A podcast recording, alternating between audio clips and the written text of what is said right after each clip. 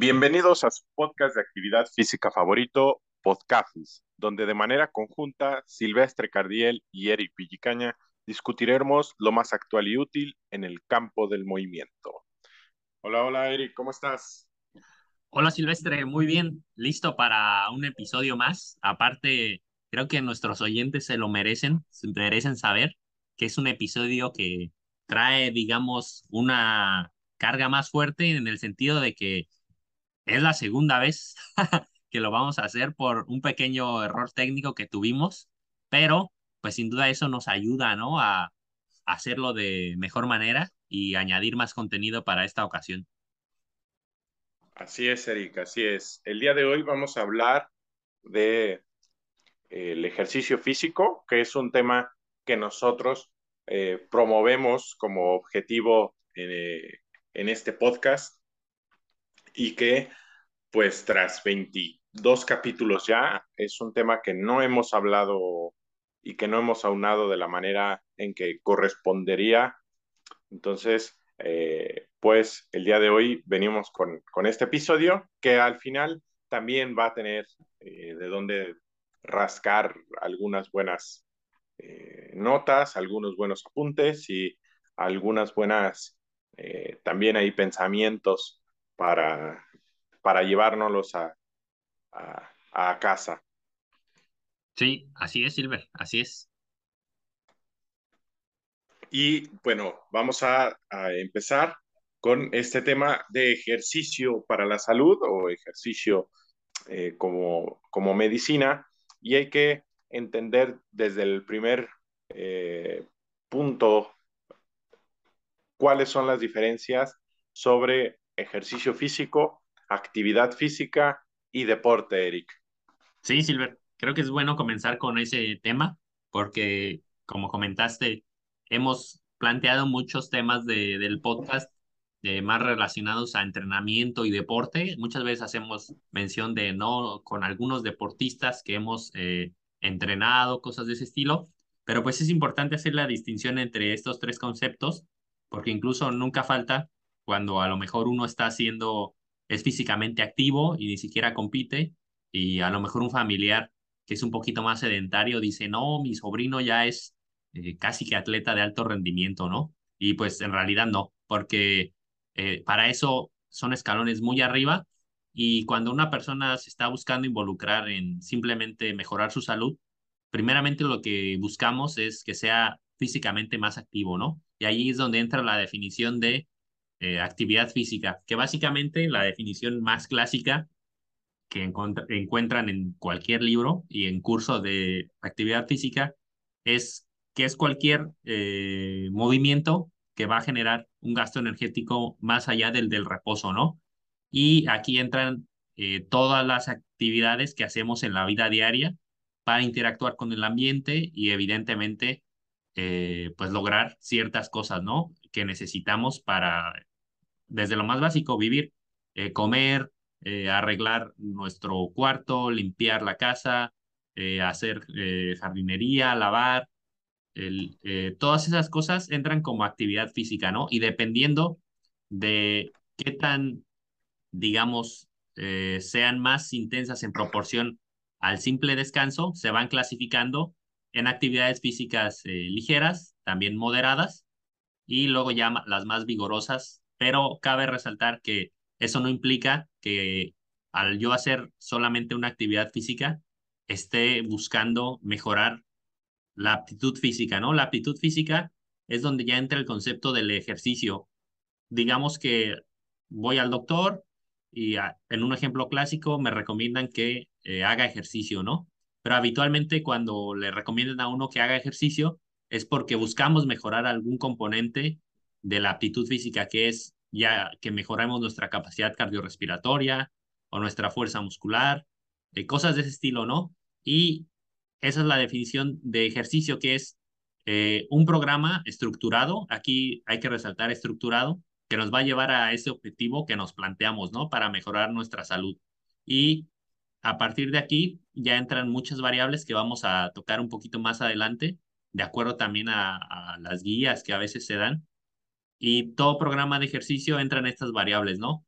con qué frecuencia tengo que hacer esta actividad física, qué tipo de actividad física tengo que hacer, eh, la intensidad y yo cómo voy a saber eh, qué es algo de intensidad baja o intensidad moderada o intensidad alta y cuánto tiempo le tengo que dedicar en mi día a hacer ese ejercicio, ¿no?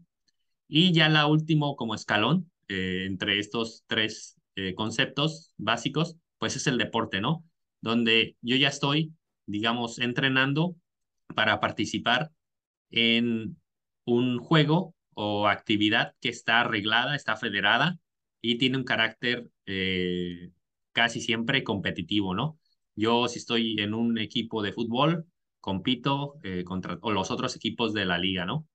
Y de esta manera hacemos esta distinción, ¿no? No siempre todo el deporte, especialmente el de alto rendimiento, muy, muy alto rendimiento, en todo el deporte de salud, porque entran estos factores un poquito extra, pero pues el día de hoy queremos centrarnos en, en los primeros dos, ¿no? Cuando se dan estas recomendaciones generales de actividad física, ejercicio para la salud, Silver.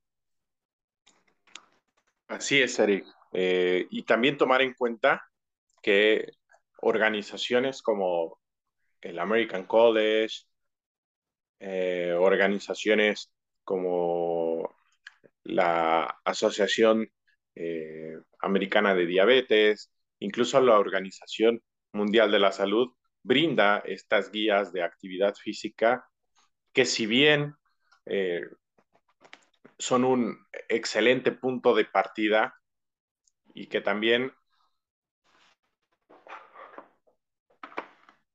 y que también eh, pues son como pasar un primer umbral para dedicarnos eh, o dedicarle un poco más de, intensidad, un poco más de tiempo a esa práctica del ejercicio físico. Hay que tomarlo y sería bueno utilizarlas como un primer umbral, como una primera experiencia para gente que realmente eh, es muy sedentaria o tiene eh, ciertas características en una patología como lo puede ser eh, la hipertensión, eh, diabetes mellitus, obesidad, que independientemente de no cumplir estas eh, recomendaciones pueden tener un beneficio bastante, bastante positivo al simplemente modificar y aumentar la actividad física diaria, ¿no, Eric?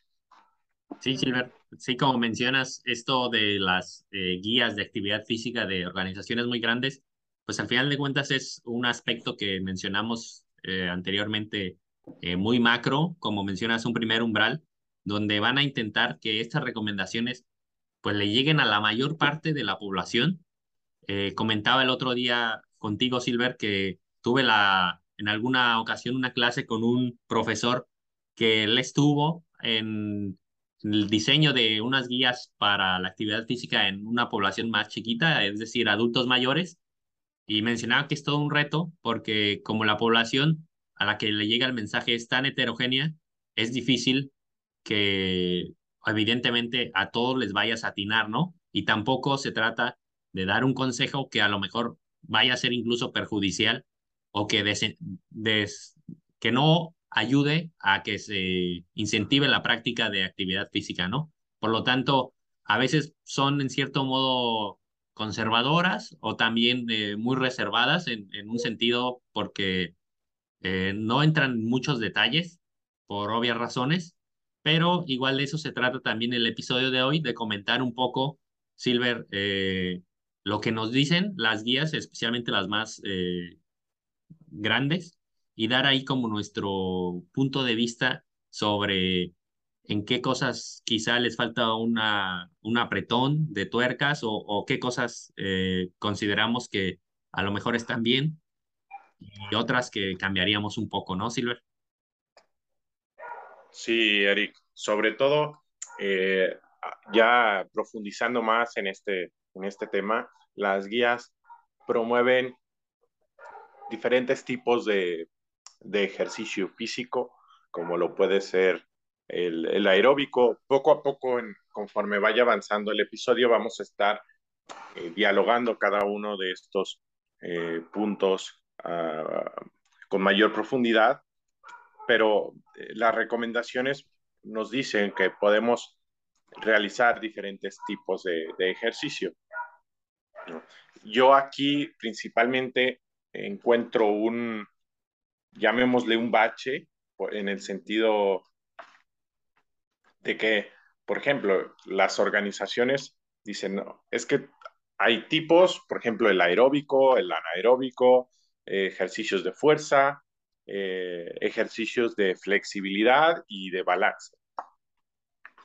Aquí en primera instancia, no con esto quiero eh, como demonizar el entrenamiento de balance, de equilibrio y, de flexibilidad, pero ya en anteriores episodios lo hemos discutido, que no están como en el primer nivel de necesidad en cuanto a estas eh, personas o a, esta población se refiere o a esta población a la cual está dirigida las recomendaciones eh, de la guía, ¿no?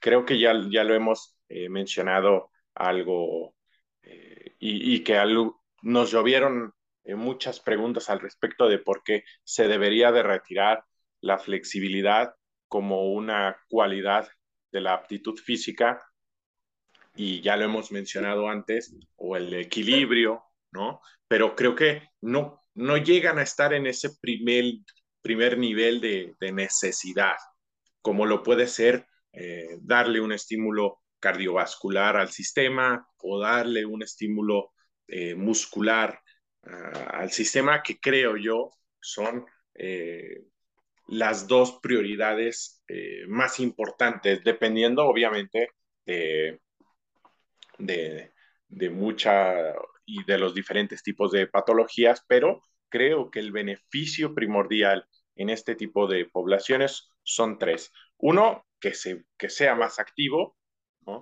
Dos, que trabaje eh, ejercicios de carácter aeróbico, anaeróbico.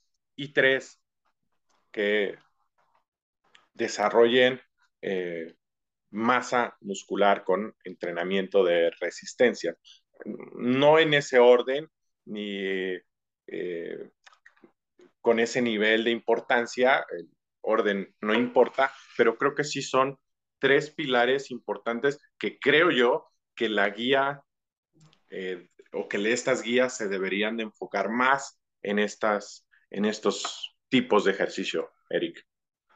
Sí, Silver. Sí, de acuerdo, total. Creo que, como mencionábamos en episodios anteriores, el concepto, ¿no? De vía negativa, donde nos enfocamos en realmente lo que sí funciona, principalmente, ¿no? Y, y si quizá es difícil que de por sí la persona ya haga actividad física, no, eh, no centrarnos en cosas que nos van a dar un, un poco retorno, ¿no?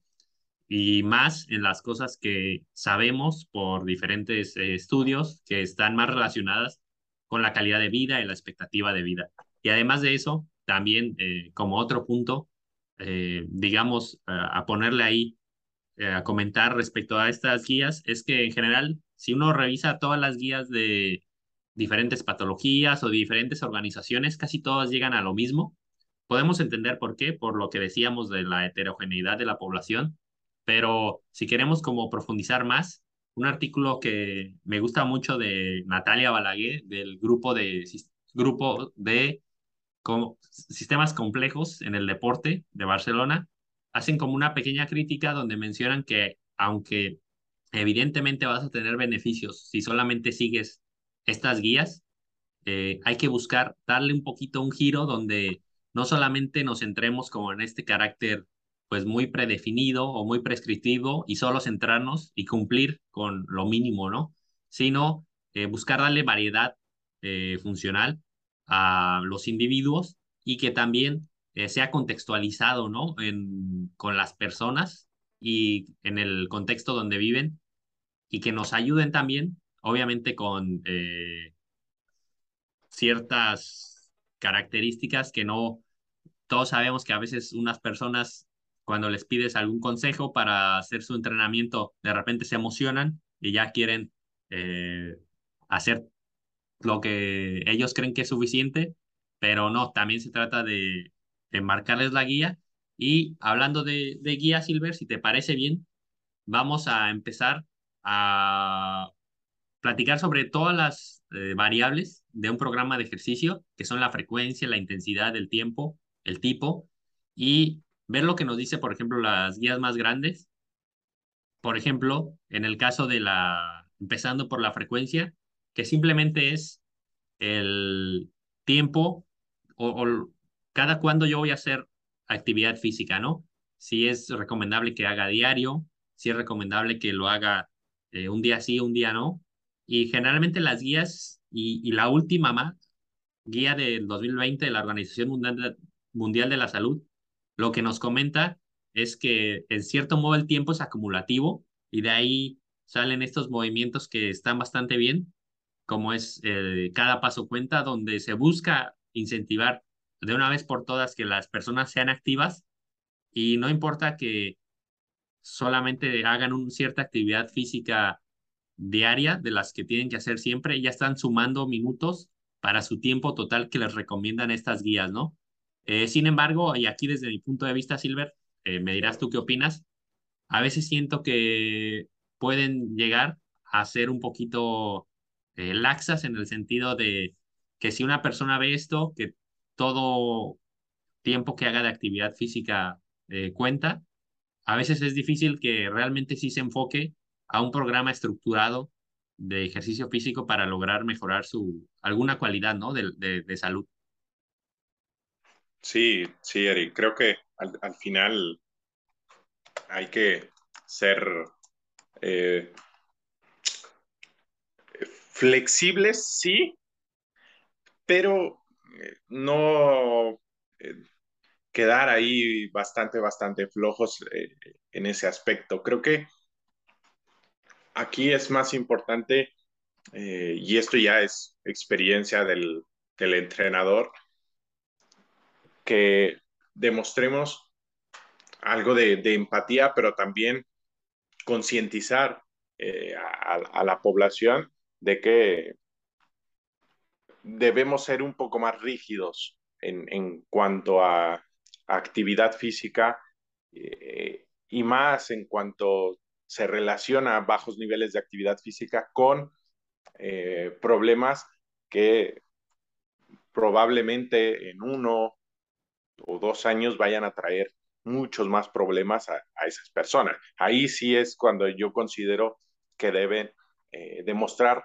rigidez, empatía, claro que sí, pero también rigidez, ¿no? Y, y concientizar a, a, las personas para que realmente eh, sepan que, vaya, que, que en condiciones eh, patológicas no podemos ser tan flexibles en la situación, ¿no? Eso no quiere decir que, que niegues o, que no seas empático, vaya, pero sí tenemos que mostrar eh, cierta rigidez y que también, Eric, es, es, algo que a lo mejor no se dice, pero a algunas personas les viene poco el moverse siguiendo las recomendaciones de las guías de, de salud.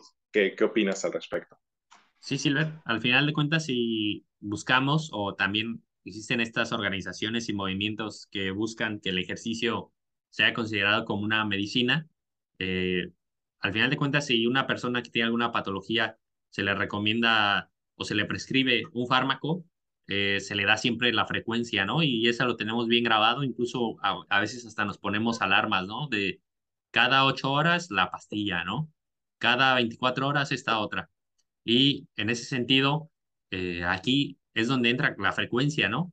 Y donde hay que buscar ser en esas situaciones puntuales, obviamente, eh, más estrictos y decir, ok, aquí sí es recomendable hacer esta actividad física y no, no saltármela porque al final de cuentas, que esté situada en ese momento de la semana o en ese día, pues está ahí por alguna razón para mejorar la calidad de vida de las personas. Sí, y, y, y más porque a, a, las personas, y lo digo por experiencia, es más fácil eh, tomarse un fármaco que procurar realizar actividad física para no ser dependientes eh, del fármaco. Creo que eh, no por nada al ejercicio eh, le llaman la píldora realmente medicinal, porque al final, como tú mencionas, tiene que dar cierta frecuencia al, al ejercicio para que haga su efecto. En cuanto a ya datos un poco más eh, prácticos, eh, ¿cuál crees que, sería eh, la frecuencia ideal para, para este tipo de, población, Eric? Yo creo que es, digamos, siendo reservados, digamos que no dejemos pasar más de un día sin hacer alguna actividad física. Por ejemplo, si hice el lunes, el miércoles tengo que tener otra vez eh, otra sesión o otra exposición a la actividad física. Y algunas guías, me parece, Silver, así lo recomiendan. Eh, creo que de la Asociación Americana de Diabetes, no estoy seguro, que me confirmes. Eh, sí, hacen más énfasis con esa frecuencia, ¿no? De no dejar pasar más de un día sin actividad física por pues los efectos fisiológicos que tiene una sesión de ejercicio en el cuerpo, ¿no? Pero sin considerar esa parte patológica, yo creo que sí podríamos, siendo reservados, desde mi punto de vista, un día sí y un día no. Sí, y, yo también, venga, ahí, ahí, y esto no te lo dicen las guías, pues uno tiene que echarle ojo, ¿no? A, cómo ve a, a, las personas, qué tanta tolerancia puede tener al ejercicio físico, porque eso prácticamente no, no te lo dicen eh, las guías, por ejemplo, recomiendan al menos 150 minutos, pero si la persona puede tolerar eh, más, y, no con esto de, tolerancia quiero decir que machaques a la persona, que le hagas ver casi casi a Dios, pero vaya, o sea, si, si puede darte el doble y sintiéndose bien, sin ninguna molestia, sin sin exigirse y casi morir en el intento, pues vaya, o sea, al final de, eso se trata, de, ser más activos día con día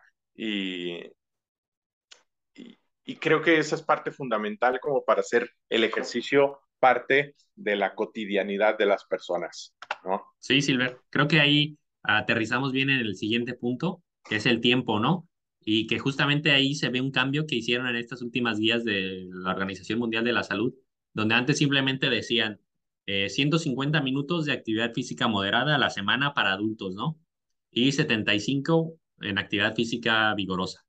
Y eh, para estas últimas guías, digamos que ya pusieron un rango, no solamente se centraron en 150 minutos, ¿no?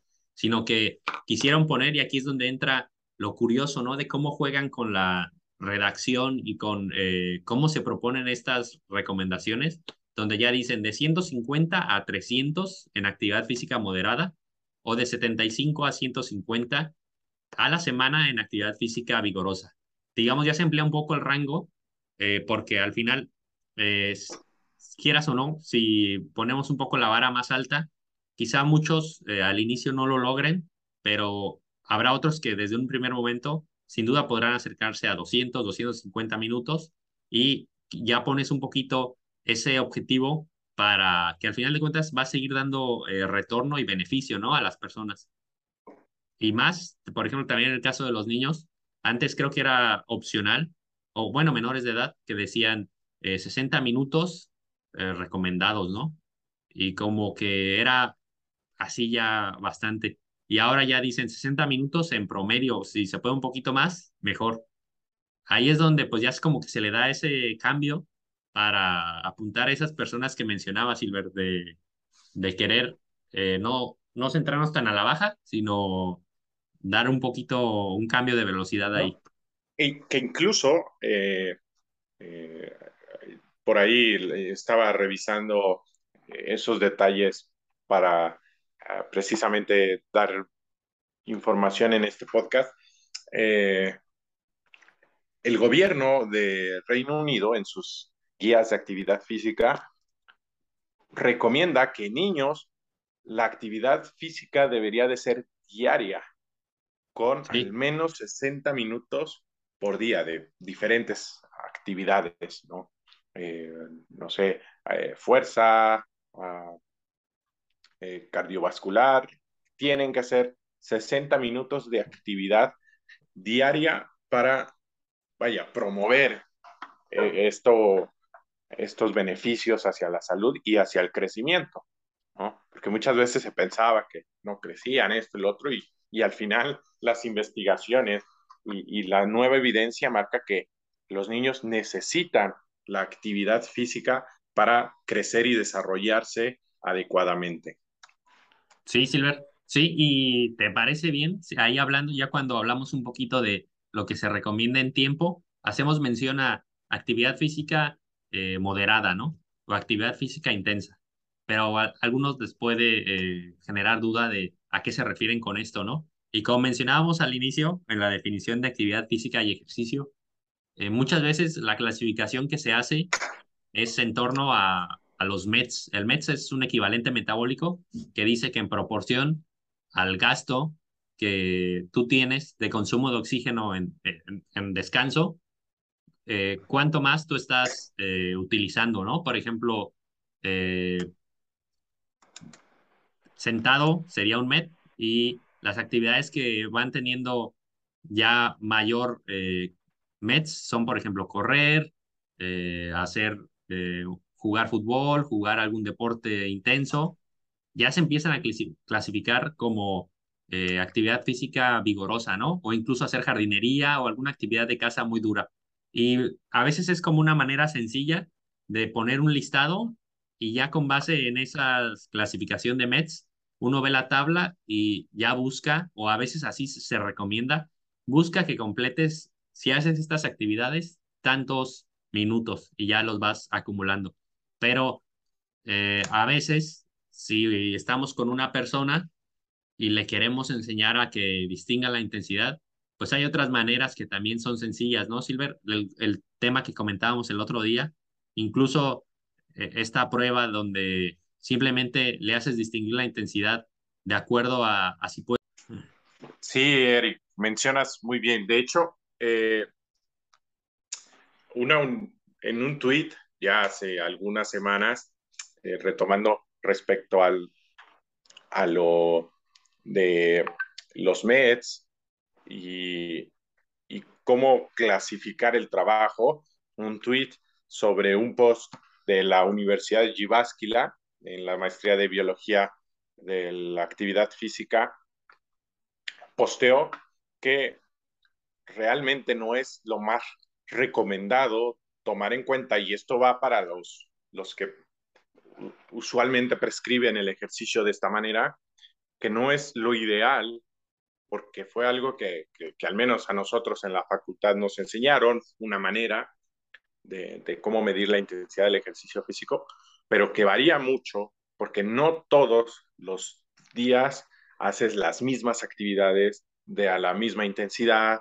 no, o sea, es probablemente muy difícil, si no es que imposible, eh, estar regulando el ejercicio físico y la actividad física mediante cuántos METs gasto, eh, cuántos METs eh, tengo, cuántos METs es el objetivo, situaciones de ese estilo, ¿no? Creo que viene más en, en, el punto en el cual a lo mejor prescribir eh, cierta dosis ¿no? de, entrenamiento y días después, al finalizar la sesión o un día después, ir mediando mediante eh, algunas preguntas de readiness sobre cuánto es tu nivel de fatiga, para de así, de esta manera ir mediando las intensidades y no específicamente de, oye, eh, cuenta los meds, la actividad, todo. Al final es algo más práctico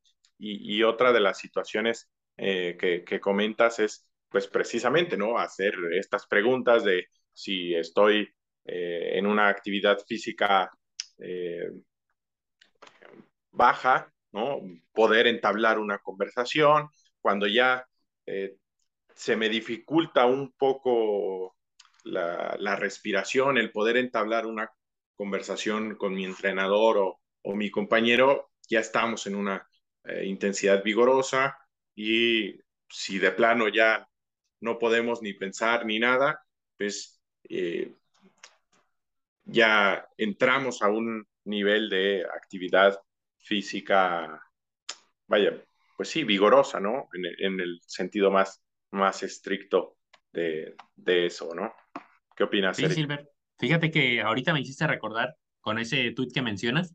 Yo alguna vez hice un, digamos, recuento o como diario de actividad física de mi día, donde tú ponías, eh, limpié la casa, eh, lavé los trastes y ibas cuantificando cuántos mets hiciste. Y pues sí, realmente era un rollo así tremendo, difícil y que empezabas a notar esas limitaciones, ¿no? Por lo que yo creo que, y concuerdo contigo, cuando vamos empezando no podemos negar la importancia, pues, de preguntarle, ¿no? Hablar y buscar educar en cuanto a la percepción de, del esfuerzo en la actividad física que realiza, ¿no?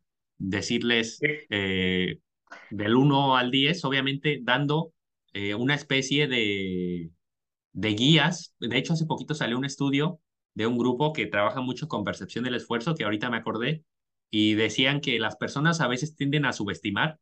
Por ejemplo, tú los ves, ya están que se mueren, respiración agitada, ya ni contestan. Del 1 al 10, ¿qué tan difícil? O, bueno, rápido les preguntas. Y, no, un 3. O será porque se quieren ver eh, todavía muy bien o no, sé, o, no, o no saben distinguir bien. Y lo que decían ellos es que cuando la persona selecciona la, la, la calificación, muchas veces lo hacen porque para ellos un 10 es la, como la experiencia más difícil de su vida, ¿no? Por ejemplo, las personas que ya tuvieron un bebé, ese es un 10 y obviamente pues salir a trotar 20 minutos no se va a comparar con la intensidad que tuviste ese día. Por lo tanto, interesante que nosotros desde un inicio le vayamos educando y le digamos, mira, cuando veas que tu respiración está así, que no puedes hacer esta situación, que ya te empieza a costar eh, un dolor en esta parte, cosas de ese estilo, ese es un 10. Y a partir de ahí van a ser más precisos.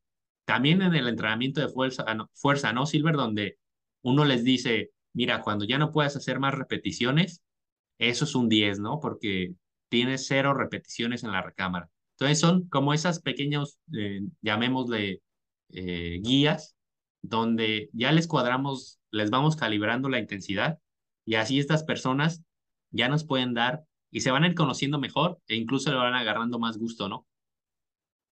Sí, Eric, es, algo importante que, el,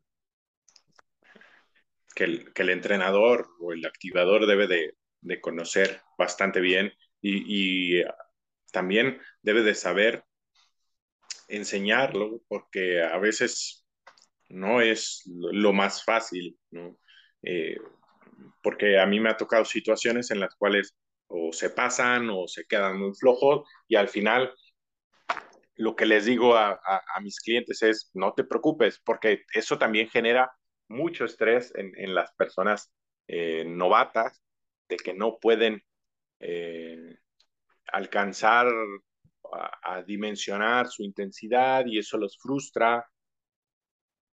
y mi única respuesta es pasa y pasa muy seguido y, es, una, eh, es una parte de la heurística prueba y error, ¿no? Y que al final la persona lo tiene que experimentar y no debemos de ser tan, tan, tan estrictos en, ese sentido de, no, tienes que eh, aprender y regular y, todo, ¿no? Al, final les va a llevar tiempo, es algo que, también eh, he notado en, clientes que lo valoran en el sentido de, ajá, es que pues no sabía, eh, pensaba que era diferente, situaciones de, ese estilo, ¿no, Eric?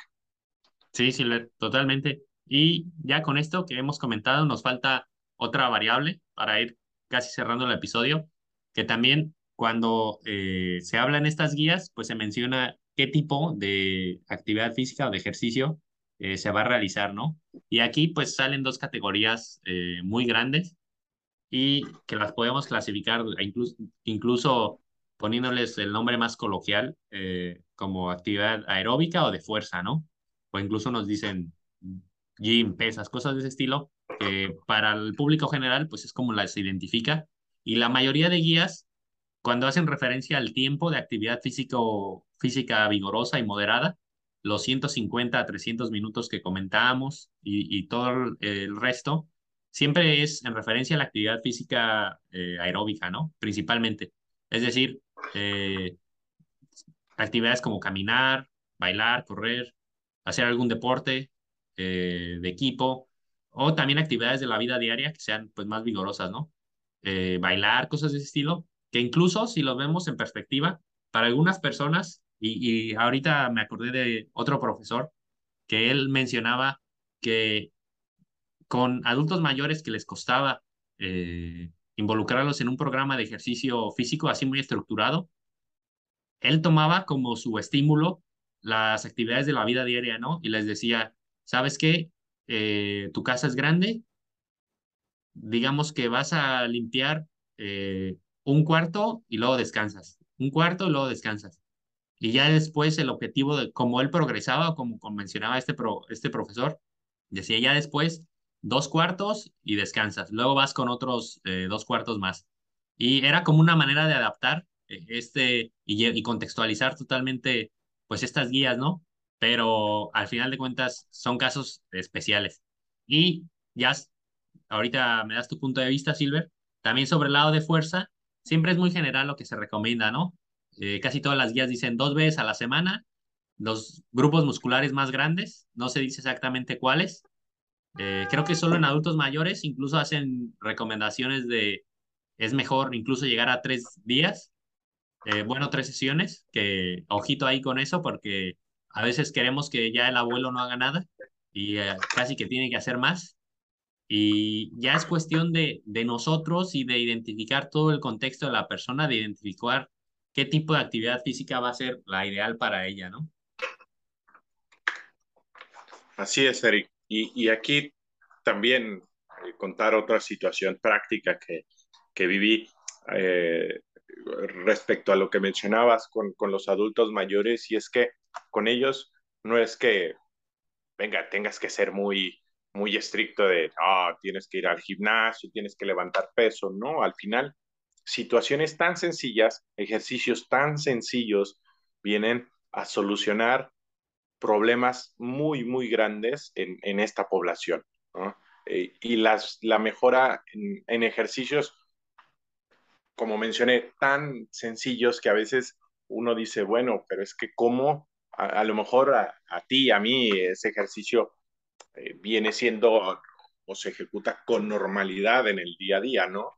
Pero para un adulto mayor, el que posiblemente pueda hacer, no sé, un cuarto de sentadilla después de un mes, dos meses, el adulto lo va a sentir como si estuviese realizando una sentadilla completa y a lo mejor si antes le costaba subir las escaleras, ahora por esa media o ese cuarto de sentadilla, ahora puede subirlas perfectamente sin tomarse de la agarradera o, si antes eh, caminaba las escaleras, ahora prácticamente las corre, ¿no? A su, a su nivel. O sea, situaciones o ejercicios tan sencillos, tan insignificantes que pueden resultar para el entrenador, solucionan problemas muy, muy grandes en, en ese sentido, ¿no?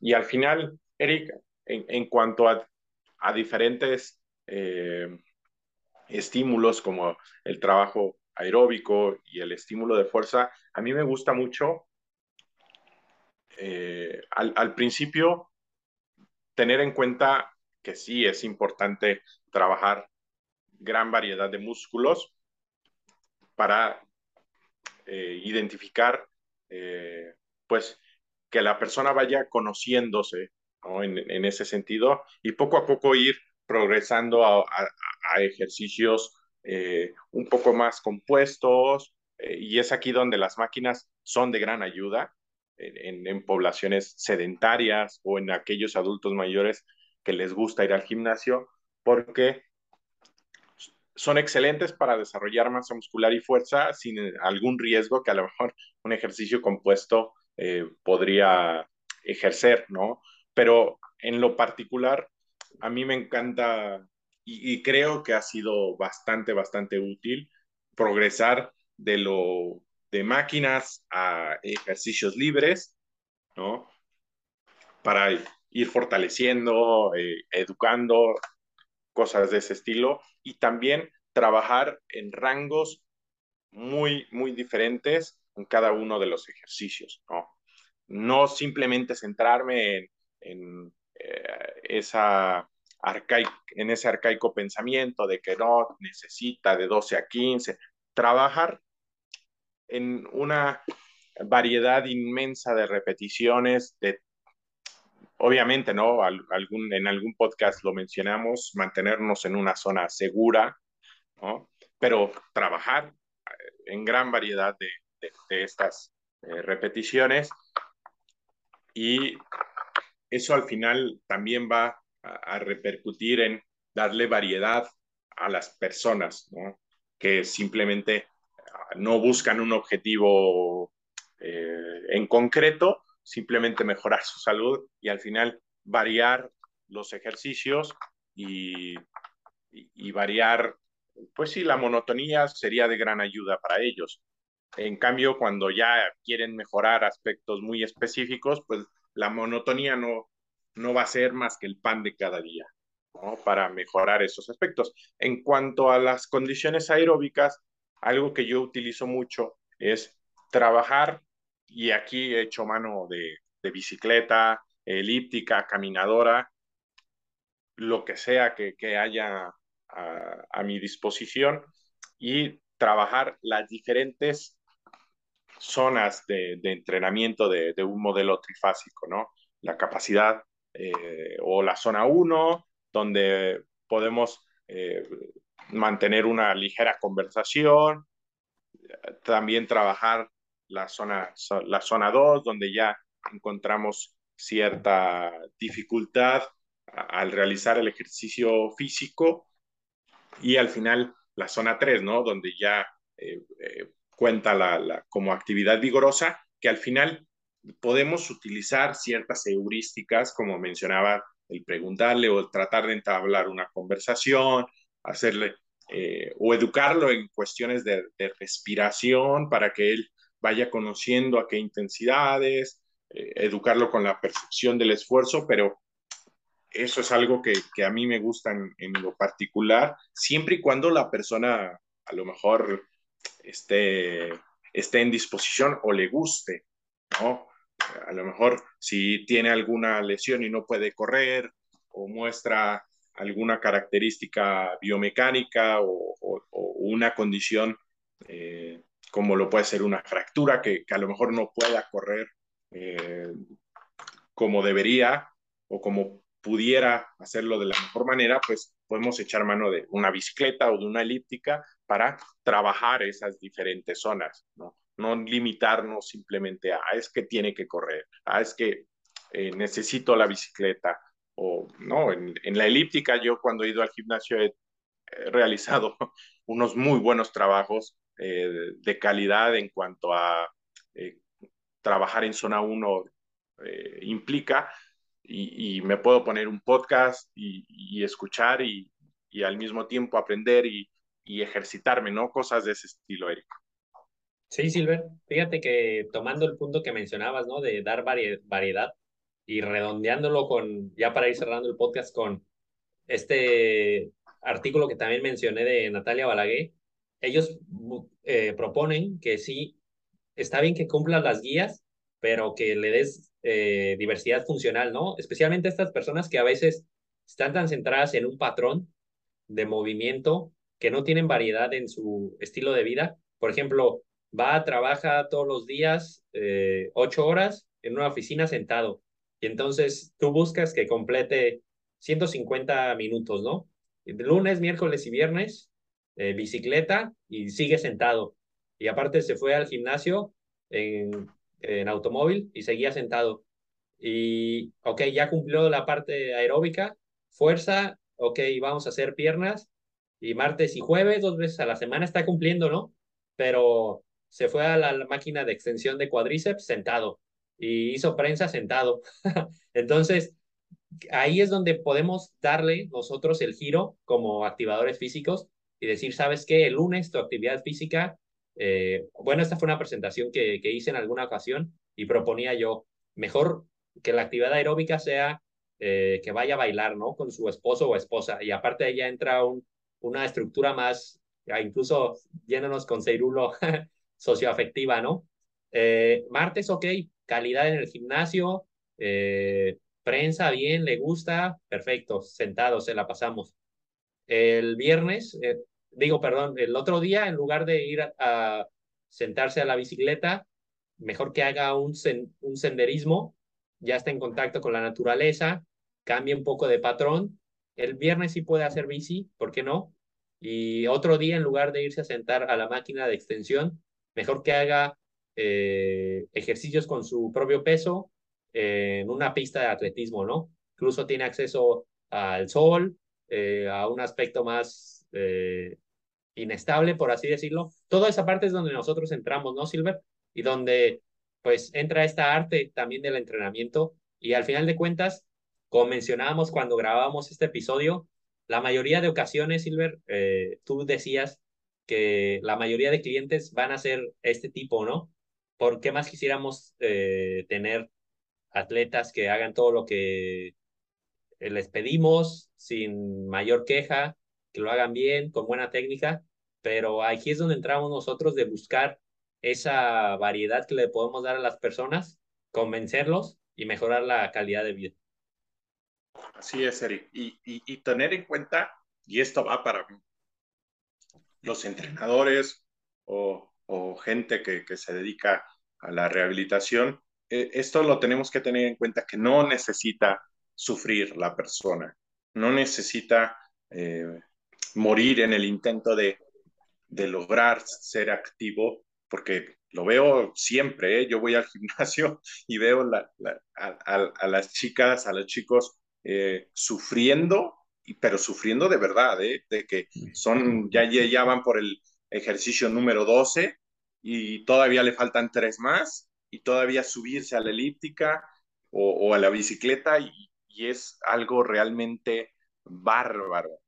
yo a, veces que digo, bueno, mi, día no, no debe de pasar de una hora de gimnasio, ¿no? Dependiendo de, de qué es lo que yo haga eh, de más en el día, pero una hora a mí me parece espectacular, ¿no? Imagínate, yo que no me considero tan activo, eh, sino que simplemente es para mantener mi salud, eh, una hora con suficiente actividad física está bien, ¿no? Imagínate ahora una persona que no es activa, que no tiene ni siquiera mi nivel y les, la estás machacando durante dos horas, no tiene nada de funcionalidad en su día a día.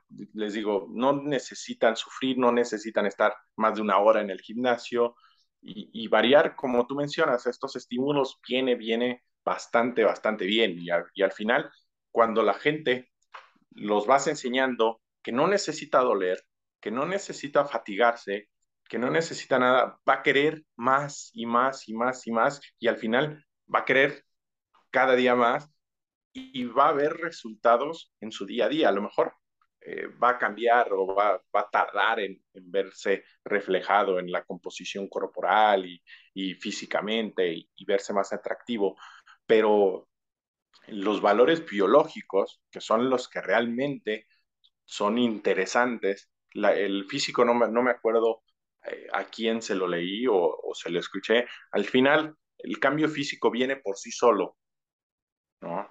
El cambio físico es algo que te da la disciplina después de un tiempo prolongado. Lo que interesa es cambiar la biología de nuestro sistema para así mejorar la salud. ¿No, Eric? Yo creo que ya... creo que es buena, buena conclusión. Eh, me gustó cómo vamos cerrando. Y eh, con eso dejamos este primer episodio de ejercicio físico y sus efectos favorables en la salud. Evidentemente, planeamos traer más episodios de este tipo, quizá uno que otro más centrado en alguna patología en específico o en alguna situación. Entonces, si tienen alguna idea o inquietud, déjenosla saber por los comentarios o por nuestras redes sociales. Y eh, igual compartan el episodio, como hemos dicho en ocasiones anteriores, califíquenlo en Spotify. Y sin más, Silver, eh, cortamos por aquí y nos vemos eh, la siguiente semana. Así es, Eric. Chao. Hasta luego, Silver. Bye.